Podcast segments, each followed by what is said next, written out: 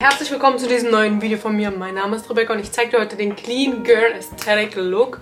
Und ich weiß, wir haben gerade mal den letzten Trend, den Dead Girl Trend und den Glow Up Trend verdaut. Und schon klopft der nächste Trend an der Tür. Rebecca hat recht. Man kommt nicht mehr hinterher bei all den Beauty- und Lifestyle-Trends auf TikTok. Einen hat sie übrigens vergessen. Vanilla Girl gibt's nämlich auch noch. Blonde Haare und alles in beige. Aber Clean Girl Aesthetic schlägt sie zurzeit alle mit mehr als drei Milliarden Views allein auf TikTok. Also kurz zur Orientierung. Rebecca, was ist nochmal der Clean Girl Look? Das ist eine Person, von der, wenn man sie schon sieht, man weiß, die riecht gut. Okay, kurz zusammengefasst. Ebenmäßiger, strahlender Teint, Mascara und Lipgloss, straff zurückgekämmte, glänzende Haare, mehr oder weniger dezenter Goldschmuck. You know Kennt ihr diese Mädchen, die immer so clean aussehen? Ihre Haut strahlt immer, ihre Lippen glänzen. Du gehörst vielleicht nicht dazu, aber du kannst wie sie aussehen. Trage Concealer an genau diesen Stellen auf und blende ihn mit einem feuchten Schwamm. Der Anspruch, clean zu sein, verträgt sich nur bedingt damit, dafür erstmal sieben verschiedene Make-up-Produkte aufzutragen. Und die Clean Girls entsprechen ja trotzdem meist schon allen Schönheitsidealen, sind also schlank, haben glatte, helle Haut, volles Haar und volle Lippen. Also kaum etwas für jede, kritisiert die Visagistin Victoria Franklin auf TikTok.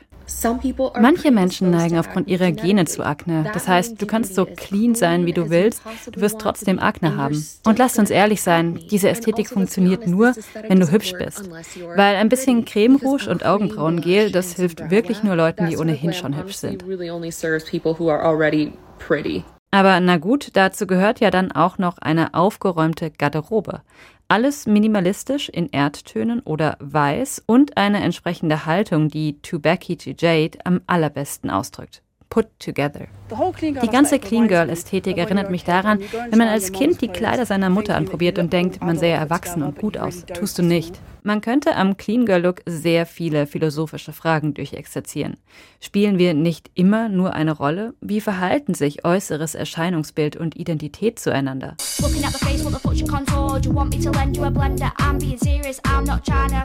Oder aber wir nutzen den Clean Girl Trend, um ins dunkle Herz des Kapitalismus zu blicken. Denn wenn clean zu sein Erfolg verspricht, was heißt es dann in Anführungszeichen dreckig zu sein? Die Hygieniker und Sozialdarwinisten des 19. Jahrhunderts würden wohl sagen, Dreck ist ein Merkmal der Unterschichten.